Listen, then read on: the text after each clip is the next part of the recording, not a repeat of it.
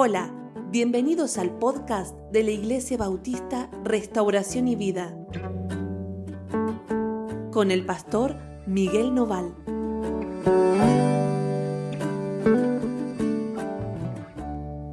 Hola, ¿cómo están? Dios los bendiga muchísimo esta mañana. Es una alegría, como les digo siempre, estar juntos. Estamos juntos para tener nuestro devocional. Hoy en el capítulo 29, versículo 31. Vamos a leer ¿sí? todo lo que resta de este capítulo y vamos a entrar en el capítulo 30 y vamos a leer hasta el versículo 24. Así que eh, acompáñanos en la lectura esta mañana y si tenés el mate, prepara el mate, si estás tomando un tecito con el tecito o el cafecito y vamos a mirar lo que el Señor nos dice ¿sí? y aquello que hoy eh, la escritura nos va a enseñar.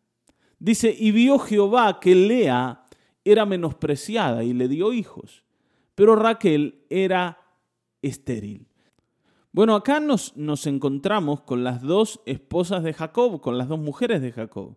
Eh, ayer hablábamos de que Jacob había ido a buscar una esposa y había terminado con dos, que el suegro le había eh, como encajado la otra también. Jacob había elegido a Raquel, se había enamorado de Raquel y había trabajado por Raquel, pero en vez de recibir a Raquel recibió a Lea. En medio de la oscuridad, eh, como dicen, todos los gatos son pardos. y no se dio cuenta que no era la que él había elegido, sino la hermana.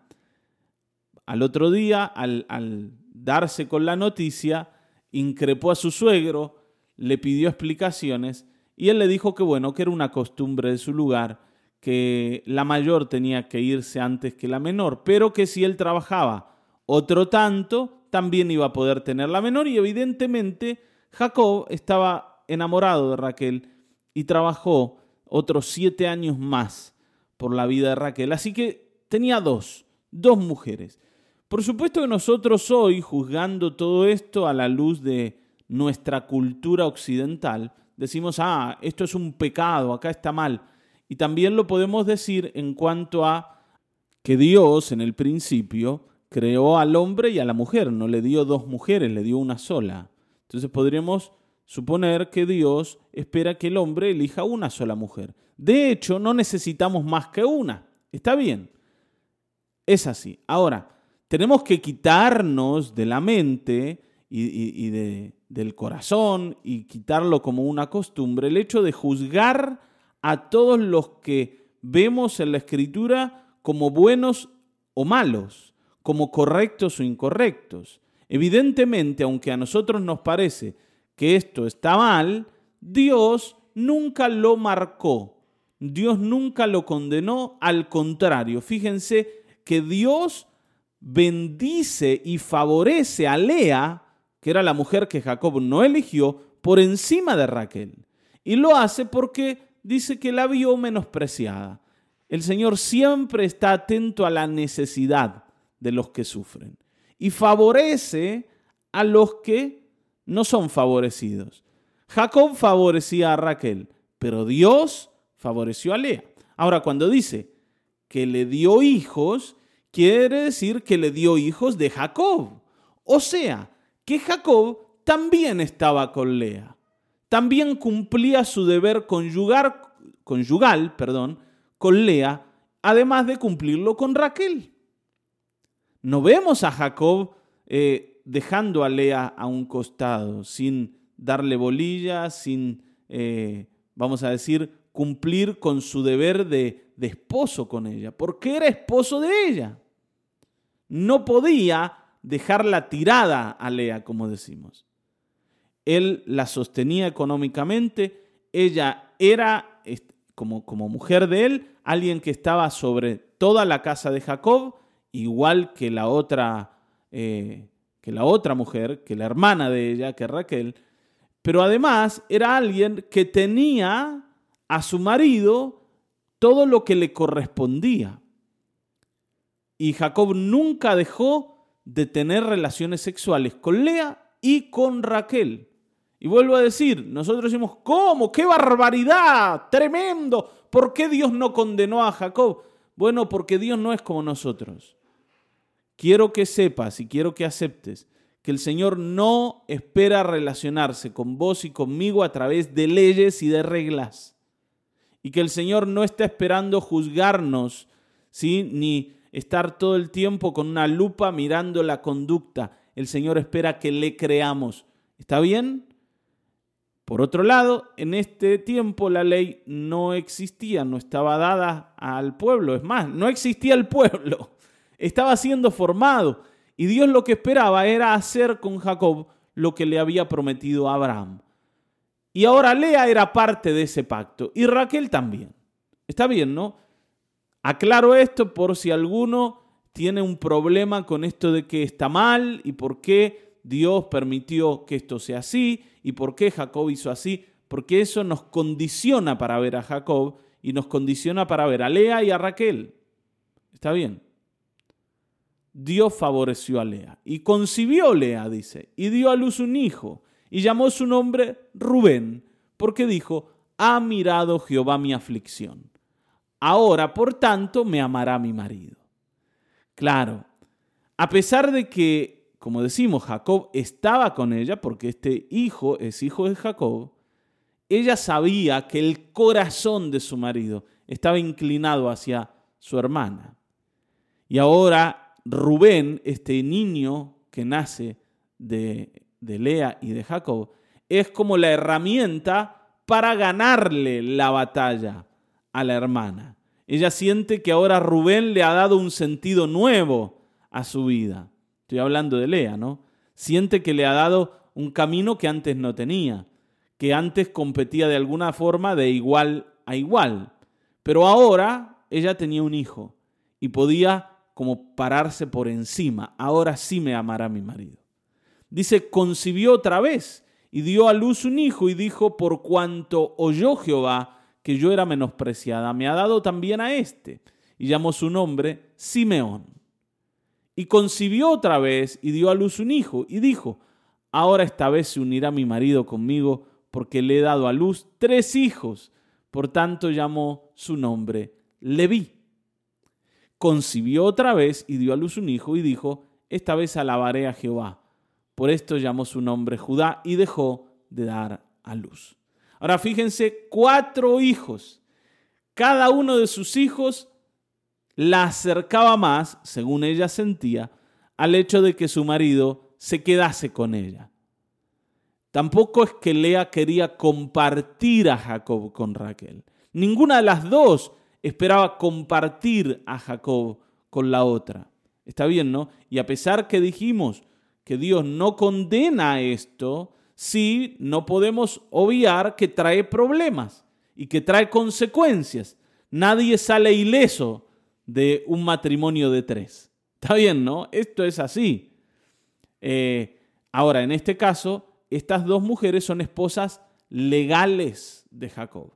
Porque alguno dice, ah, bueno, entonces eh, se puede de a tres. No, no se puede de a tres. Está bien, ¿no? Primero porque la ley no lo permite y segundo porque si lo hicieras como por fuera de la ley, esa otra relación no sería un matrimonio real. ¿Sí? Es un matrimonio pero fraudulento y eso sí no es bendecido por Dios. ¿Me siguen acá? Acá no había ninguna cosa fraudulenta. Todo era legal. Era algo incluso más ¿no es cierto?, bien visto, evidentemente, por Labán, el, el suegro de Jacob. Y Dios había favorecido a la menospreciada. ¿Cómo lo había hecho? Con hijos. Los hijos son una bendición y los hijos son herencia de Dios. Una de las cosas que podemos ver en Lea es que ella veía siempre a Dios actuando en su vida cada vez que tenía un hijo. Era Dios el que se lo había dado. Era Dios el que la estaba como poniendo en el camino correcto. A veces nosotros vemos a los hijos como los límites en la vida. Me acuerdo que alguna vez yo le decía a un hermano, hermano, tenés que traer a tus hijos al culto. Y él decía, no, pero si traigo mis hijos al culto yo no escucho nada porque tengo que andar atrás de ellos, porque gritan, porque corren, porque se pelean y al final de cuentas me molestan mis hijos. Bueno, pero los hijos son para eso, para llevarlos al Señor. Esa es mi responsabilidad de padre. Al Señor le importa poco que yo esté cómodo, oyendo claramente, sin que nada me moleste, y le importa mucho que yo guíe a mi casa eh, en el camino del Señor. Le importa mucho que mis hijos estén delante de Él y que yo los pueda guiar y que yo los incluya en mi relación con Él. Está bien, ¿no? Así que incluí a tus hijos en tu relación con Dios, compartí con ellos. Hay padres también que sienten que, bueno, que eso tiene que ser una elección de los hijos, que cuando sean grandes ellos van a saber decidir si quieren o no quieren.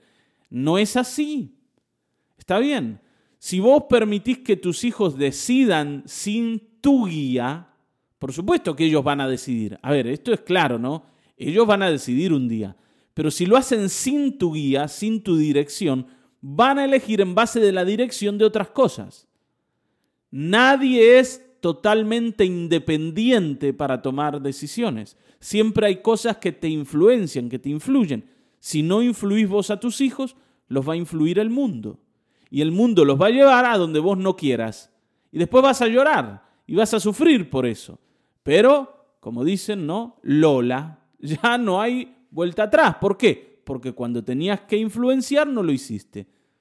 Hoy, si estás en etapa de crianza, influencia a tus hijos y guíalos al Señor, porque ellos van a llegar al Señor si es que vos haces el trabajo. Si no, no van a llegar. A menos, no sé, que el Señor haga un milagro, pero tiene que ser un milagro y tenemos que depender de que el Señor haga lo que deberíamos hacer nosotros. En la Escritura las cosas están claras. Son los padres los que guían a sus hijos al Señor. Y Lea le está dando a cada hijo, además de lo que ellos representan para ella, le está dando a cada hijo una dirección en relación al Señor.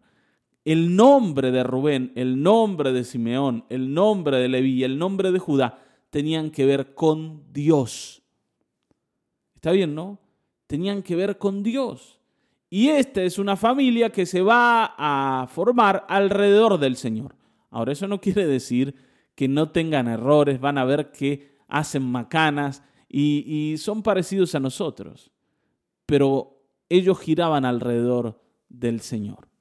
Amén. Ahora, después del cuarto hijo, Lea dejó de dar a luz. Y entonces, bueno, parecía que las cosas ya estaban dichas, pero no va a ser así. Fíjense, viendo Raquel que no daba hijos a Jacob, tuvo envidia de su hermana Qué cosa, ¿no? A vos nunca te pasó esto de ser envidioso o envidiosa. ¿No? Me imagino que no, que jamás viste al otro diciendo, ¿cómo me gustaría tener lo que ese tiene o tener lo que esa tiene? ¿Sí? Acá Raquel envidiaba a Lea, a su hermana, y le decía a Jacob, dame hijos o si no me muero. Si no me das hijos, me muero. Y Jacob, ¿no es cierto?, se enojó con Raquel y dijo, ¿soy yo acaso Dios que te impidió el fruto de tu vientre? Yo soy Dios, ¿es conmigo con quien tenés que estar enojada? ¿Qué te pasa? Cuando la envidia se mete en tu vida, te empieza a trastornar la mirada y empezás a enojarte con el que no puede solucionar el problema contra el que no es el problema. No era Jacob el problema de Raquel. Al contrario, lo que Jacob había podido hacer lo había hecho, incluso más. Tal vez había hecho más de lo que debía. Está bien, la había amado más que a su hermana, pero eh, Jacob no podía darle hijos. Era Dios el que le había impedido eh, tener, tener niños. Entonces, ella ¿no es cierto? Y esto me hace acordar algo que hizo Abraham con Sara, que hizo Sara con Abraham. Eh, ella dijo, he aquí mi sierva Bila, llégate a ella y dará a luz sobre mis rodillas, y yo también tendré hijos de ella. Fíjense, ¿no? La idea de Raquel. Vuelvo a decir, parecida a la idea de Sara. Y, fíjense cómo en, en la familia, Abraham, Isaac también y ahora Jacob, eh, ellos tuvieron mujeres estériles. Qué cosa, ¿no? Qué, qué singular esta unidad entre los tres patriarcas. La mujer de Abraham, Sara, era estéril. La mujer de Isaac, Rebeca, también lo era. Y ahora Raquel, la mujer de Jacob, también era estéril. Y uno dice, ¿por qué se repite esto? Bueno, no sé, está bien, no, no sé por qué se repite esto, pero se repite. Y los tres tuvieron que superar el mismo límite. Y en este caso, acá aparece otra propuesta natural, otra propuesta humana para superar lo que Dios no la había hecho superar. Ella dijo, acá está la sierva, tené hijos con ella. La sierva era eso, una sierva, nada más. Era una esclava y entonces le pertenecía a su dueña. Pero Jacob la tiene que tomar también como a otra mujer más, a Bila. Está bien, ¿no? Y entonces dice, así le dio a Bila, su sierva, por mujer. Fíjense, o sea, ahora había tres. Y dice que Jacob se llegó a ella y concibió Bila y dio a luz un hijo a Jacob. Y dijo entonces Raquel, me juzgó Dios y también oyó mi voz y me dio un hijo. Por tanto llamó su nombre Dan. ¿No? Qué interesante. Raquel ve que esto también viene de Dios ella no está diciendo, bueno, como Dios no me dio hijos, bueno, yo me los procuré sola, yo me los gané, esta fue mi idea, Dios no quiso, pero yo los tengo igual. Ella ve a Adán como un regalo de Dios, un regalo de Dios. Vuelvo a decirte, por favor, no mires esto desde el lado de si está bien o está mal, porque si hacemos eso, nos vamos a equivocar y no podemos identificarnos con Jacob y con sus mujeres si juzgamos a través de lo bueno y lo malo. Imagínense que a nosotros alguien nos mirara con esa óptica y, mirara toda la vida, porque acá en la escritura está la vida de esta gente. Si mirara nuestra vida con eh, esa lupa, ¿no? De está bien o está mal. Y bueno, nos encontrarían fallas y faltas por todos lados porque las hay. Y evidentemente acá hay errores y hay intenciones. Fíjense más, dice, concibió otra vez la sierva de Raquel, y dio a luz un segundo hijo a Jacob. Y dijo Raquel, con luchas de Dios, con luchas de Dios he contendido con mi hermana y he vencido. Y llamó su nombre Neftalí. O sea, es Dios el que ahora me ha puesto de vencedora con mi hermana. Por supuesto esto no era así, pero ella, ¿qué está mirando acá? Ahora sí voy a ganar la batalla, ahora sí le he ganado a la otra. Evidentemente estos niños también aparecen en la historia de la familia como, ¿no es cierto?, armas en una guerra entre dos mujeres. Y esto, a la larga, termina produciendo en ellos también este tipo de enfrentamiento. Vamos a ver más adelante que los hijos de Jacob también se vuelven envidiosos, competitivos, y que esto que sus madres comenzaron no iba a parar, no iba a detenerse. Pero acá el Señor está trayendo sobre la vida de Jacob a estos niños, y estos niños van a ser aquellos que van a entrar en los planes del Señor. Cada uno de ellos, cada uno de ellos es parte de lo que Dios quiere hacer con el mundo. No solo con Jacob, con el mundo. O sea, Lea, Raquel, ahora Vila, y vamos a ver que también la sierva de Lea, Silpa, van a ser mujeres que van a traer al mundo personas que Dios va a usar. Y uno dice, ¿cómo es que Dios va a usar a esta gente si están haciendo las cosas mal? Bueno, vuelvo a decirte, por enésima vez, Dios no espera hacer cosas con gente perfecta, sino con gente que se deja usar. Por tanto, si entendés esto, vas a entender cómo Dios puede hacer con vos. ¿Está bien? Ahora, viendo pues, lea, versículo 9 del capítulo 30, estoy leyendo, viendo pues Lea que había dejado de dar a luz, tomó a Silpa, su sierva, y la dio a Jacob por mujer. Así que ahora ya son cuatro. Y Silpa sierva de Lea, dio a luz un hijo a Jacob. Y dijo Lea, vino la ventura y llamó su nombre Gad. Ahora sí que tengo suerte, por fin. Y apareció Gad. Y luego Silpa, la sierva de Lea, dio a luz otro hijo a Jacob. Y dijo Lea, para dicha mía, porque las mujeres me dirán dichosa. Y llamó su nombre Aser. ¿Está bien? Ahora, no sé si se dan cuenta, tanto Vila, la sierva de Raquel, como Silpa, la sierva de Lea, son mujeres de Jacob. En este caso no pasa como pasó con eh, Abraham y Agar. Agar fue una mujer que sirvió para que Sara concibiera una vez. Pero Abraham no, no siguió teniendo hijos con Agar. Abraham estuvo una vez con Agar. Y de esa relación apareció Ismael. Ahora, en este caso, Jacob ha tomado a las siervas de sus mujeres como esposas y por eso sigue teniendo hijos con ellas. ¿Se dan cuenta? O sea, Jacob tiene ahora cuatro mujeres a las que tiene que atender. Yo no sé cómo hacía este hombre para hacer todo lo que hacía y para bancar lo que bancaba, porque aparte entre ellas se peleaban. Y me imagino que Vila y Silpa no eran, ¿me entienden?, dos pajaritas indefensas. También tendrían sus cosas.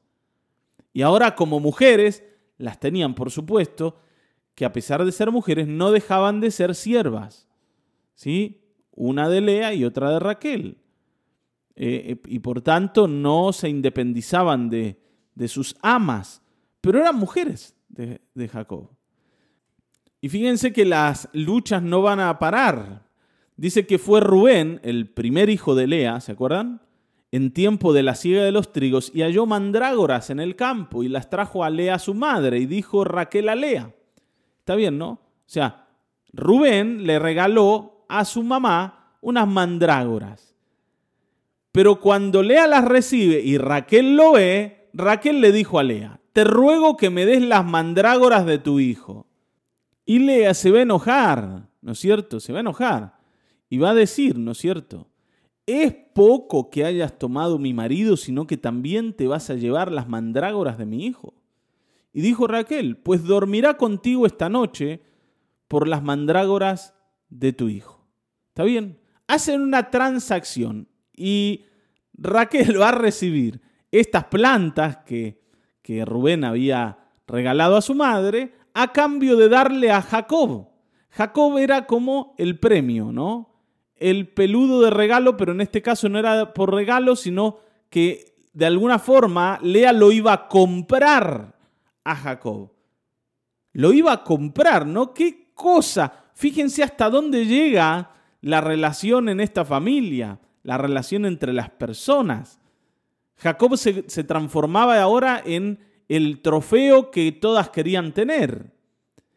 Y Raquel le vende a Lea a cambio de esas mandrágoras a su marido, ¿no? Esta noche va a dormir contigo. Evidentemente, Jacob eh, dormía con Raquel como algo normal.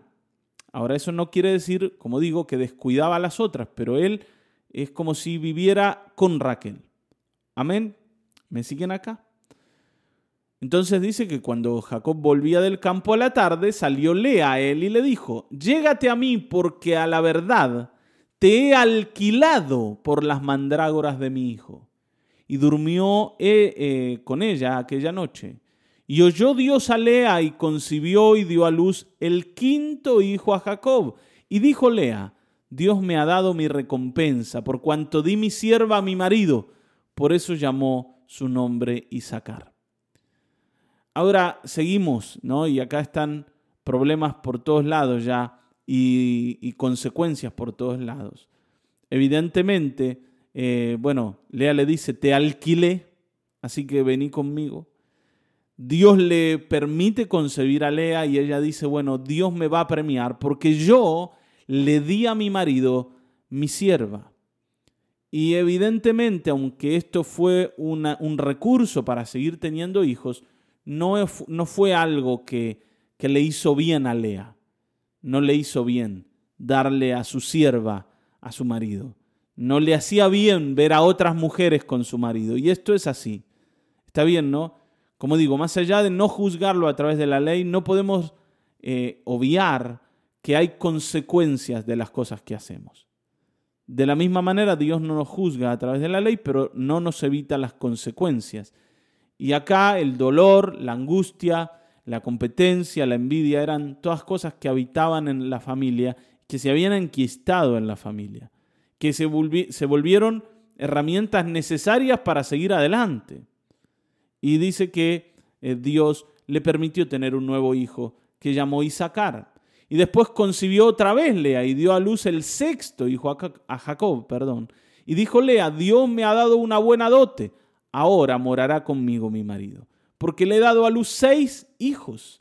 Y llamó su nombre Zabulón. Y fíjense que ella dice, seis hijos le he dado a luz. Y no está contando los hijos que dio su sierva. ¿Está bien? Ya los hijos de la sierva eran de la sierva. Ella está contando solo los que ella tuvo.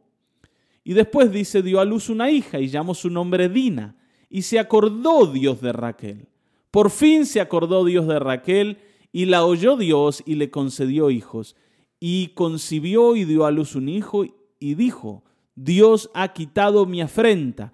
Y llamó su nombre José, diciendo, añádame Jehová otro hijo. Y por fin Raquel tiene a luz un hijo al que llama José, diciendo, Dios me ha quitado la vergüenza, esa, esa carga que yo llevaba por ser estéril, ya no la llevo más. Ahora José me ha hecho mamá. Y, y evidentemente, no más allá de las luchas entre las hermanas y de los problemas con Jacob, los niños han sido una bendición para cada una de estas mujeres y han sido una bendición para Jacob. Por supuesto que ellos no van a escatimar en líos y problemas, sí los van a tener y en abundancia, pero los niños son una bendición. Y yo quiero decirte esto, tus hijos son una bendición. Ellos son un regalo de Dios en tu vida, ellos están ahí para continuar el camino que les marques y para ser para vos eh, ayuda y sostén. Dice la escritura que los hijos son como flechas que un valiente tiene en su aljaba para disparar con su arco y las dirige a donde quiere y allá van y son efectivas. Y nosotros tenemos hoy el rol de dirigir a nuestros hijos, así como Dios, nuestro Padre, nos ha dirigido y nos ha dado caminos y produce a través de sus hijos, a través de su pueblo, que por otro lado son aquellos que le agradan, que le satisfacen el corazón, buenos resultados en el mundo. Y a través de esas personas que Él ha adoptado como hijos y que los ha guiado a parecerse a su único Hijo, Jesucristo, produce a través de ellos que el mundo pueda conocerle y tenga oportunidad de saber de Él nosotros como hijos testificamos de nuestro Padre y somos un reflejo de nuestro Padre.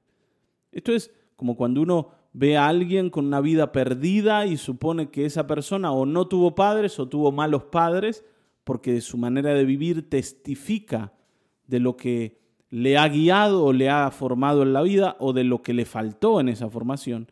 Y cuando uno ve a alguien muy orientado y con caminos claros, también supone que tuvo buenos padres que le guiaron en un camino correcto.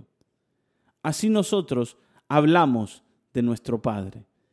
Y por eso criar hijos en el Señor es tan importante, porque ellos van a hablar de nosotros como padres naturales, pero también de Dios como Padre espiritual. Así que eh, veamos en nuestros hijos bendición, que ninguno de nosotros crea que sus hijos son un problema. Y si tus hijos te están haciendo renegar, o te han traído dolor o te han traído angustia, tráelos delante del Señor, pone sus vidas delante del Señor, ora por ellos, porque el Señor puede actuar en la vida de las personas que se dejan usar. Amén. Dejémonos usar por el Señor. Traigamos a la familia delante del Señor y el Señor puede hacer cosas enormes y preciosas en aquellos que le abren la puerta de la casa. Amén. Oremos, ¿sí? Padre Celestial, gracias. Gracias por esta palabra. Gracias por los hijos. Gracias por los padres. Gracias porque en esa relación podemos entender lo que tú quieres hacer en la vida de las personas. No siempre, Señor, hemos podido vivir correctamente estas relaciones. Hay personas que no han tenido padres, hay personas que no han sabido criar hijos, hay otros que sí hemos vivido con los padres y hemos recibido bendición de ellos. Pero Señor, que nosotros podamos mirarte a ti como el Padre que sabe cómo guiar a sus hijos, como un Padre, Señor, sabio, como un Padre amoroso, y poder imitarte para que nosotros también guiemos a nuestros hijos como debemos, que ellos te conozcan, que te amen y que permanezcan en tus caminos, que tú les guíes y les bendigas, es lo que queremos, y que hagas con ellos, así como hiciste con los hijos de Jacob, de Raquel, de Lea, de Vila, de Silpa, que con ellos también tengas una historia y ellos tengan contigo una historia de fe. En el nombre de Cristo Jesús, te encomendamos la familia y la casa. Amén, amén, amén. Hasta aquí hemos llegado. Nos volveremos a encontrar en el próximo episodio de Mañanas de Restauración y Vida. Dios te bendiga.